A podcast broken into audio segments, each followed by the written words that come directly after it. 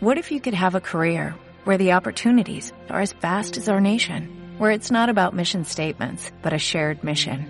At U.S. Customs and Border Protection, we go beyond to protect more than borders, from ship to shore, air to ground, cities to local communities. CBP agents and officers are keeping people safe.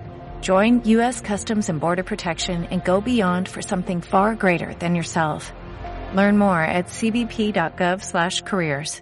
Bienvenidos a este episodio 22 del podcast diario Marketing Digital Día a Día, un espacio donde hablaré de las novedades más relevantes del día en cuanto a marketing digital aplicado a negocios.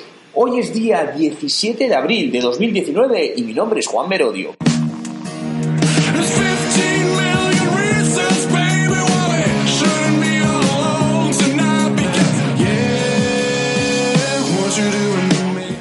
Comenzamos hablando de seis errores eh, que cometen muchas empresas al aplicar estrategias de social media marketing. Eh, el social media marketing no es otra cosa que utilizar las redes sociales en tu estrategia de negocio. Siempre hablando de negocio, porque a nivel personal, pues las redes sociales tienen un uso totalmente distinto, aunque muchas veces las empresas intentan proyectar el mismo uso. Pero hay ciertos puntos que son clave y que si realmente estás cometiendo algunos de estos seis errores, ten por seguro que no estás sacando el máximo partido a las redes sociales. Y si estás cometiendo muchos de ellos o todos, probablemente no estés sacando ningún tipo de beneficio a las redes sociales de tu negocio. Incluso te plantearás, oye, las redes sociales no sirven para, para mi negocio.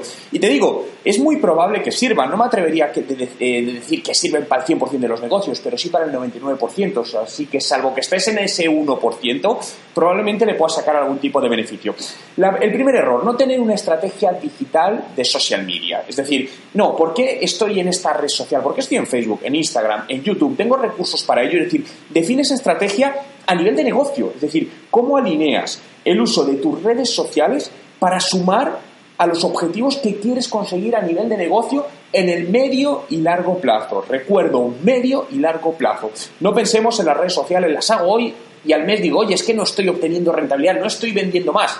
Realmente esto no es como se debe mirar. Segundo, ignorar los comentarios, ¿no? Es decir, al final tener redes sociales, las redes sociales es algo que es crear comunidad. Por lo tanto, tienes que atender a los usuarios que ahí comentan, los usuarios que preguntan. Y además tienes que atenderlos rápido, porque de lo contrario, pues das una sensación eh, de poca eficiencia, lo que se traduce en una pérdida de credibilidad y confianza y por lo tanto en baja el deseo de que un usuario pueda comprar tus productos o servicios y se vaya con tu competencia. Por lo tanto, importantísimo interactuar, responder siempre a los comentarios de clientes o usuarios, ¿no? Porque muchos a lo mejor no son clientes a día de hoy, pero pueden llegar a serlo. Tercero, no tener una estrategia de contenidos alineada. ¿Y qué quiero decir con esto? Bien, la estrategia de, de, social media tiene que ir a unos objetivos de negocio, pero las redes sociales se basan en contenido. Por lo que si no tienes una estrategia por debajo de contenidos que alimente a cada una de las redes sociales que tienes, difícilmente vas a sacar partido de las redes sociales. Y cuando hablo de estrategia de contenidos alineada, me, refiero a que no vale tener un contenido público lo mismo en todas las redes sociales. No nos equivoquemos. Por eso digo, depende en qué redes sociales tengas que estar y en función de los recursos, porque esos recursos es generar contenido. Y esta, este punto va muy alineado al siguiente punto, que es pensar que todas las redes sociales son iguales. ¿no?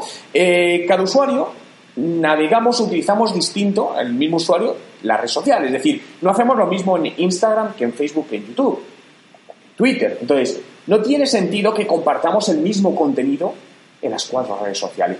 Que en ciertas ocasiones o cierto tipo de contenido se puede compartir, sí, no quiero decir que no, pero no el 100%. Es decir, debemos generar, por ejemplo, si hacemos vídeos, no es lo mismo un vídeo para Instagram que un vídeo para YouTube. En YouTube un vídeo puede ser más largo porque los usuarios estamos acostumbrados a pasar tiempo viendo vídeos en YouTube. En cambio, en el caso de Instagram son vídeos cortos, menos de un minuto. Por lo tanto, muy importante, no pienses que todas las redes sociales son iguales y adapte el contenido y tu comunicación y estilo a cada uno de los canales. El siguiente es lanzar más de un 20% de tus contenidos en redes sociales con carácter comercial. Las redes sociales no son un muro de publicidad, no deben serlo. De publicidad me refiero a que dices, vale, es mi página de fans, entonces pongo lo que yo quiera y cómo vendo mis productos, mis servicios, mis ofertas. A ver, realmente ese no es el objetivo. Por lo que yo te diría que como mucho ese contenido comercial tiene que estar ahí, por supuesto, pero no en, un, no en más de un 20%. Más o menos es un poco el equilibrio.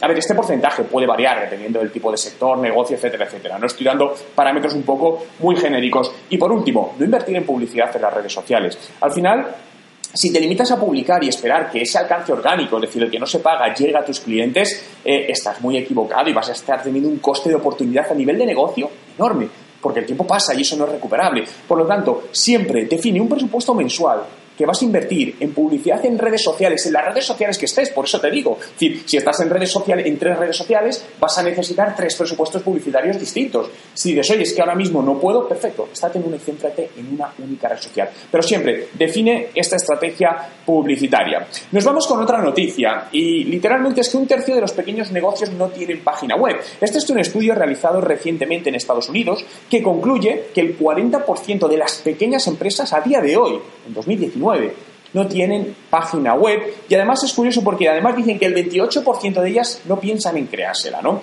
Eh, desconozco este dato ahora mismo en otros países o en España. En España hace unos años había un dato que creo que era el 48% no tenían página web de las pequeñas empresas, ¿no? Pero a día de hoy todavía hay muchas pequeñas empresas que no tienen página web y nos encontramos con que dicen, no, bueno, pero yo tengo mi página en Facebook. Mucho cuidado, la página web es esencial. La página web es tu casa digital y es tuya.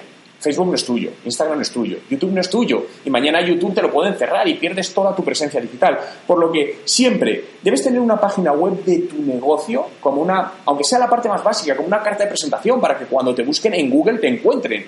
No, no tiene por qué ser algo muy complejo, depende de tus objetivos, depende de tu negocio.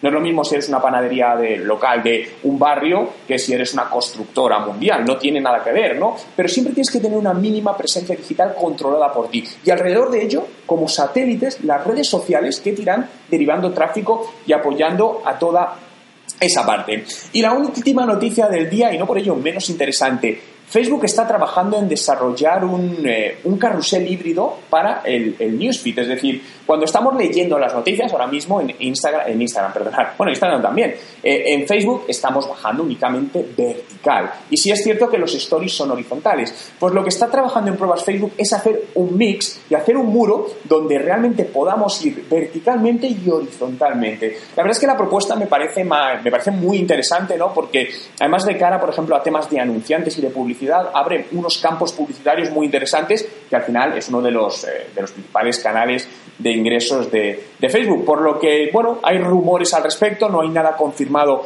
por Facebook, pero bueno, esperemos que sigan hacia adelante porque a mí personalmente es algo que me gusta mucho.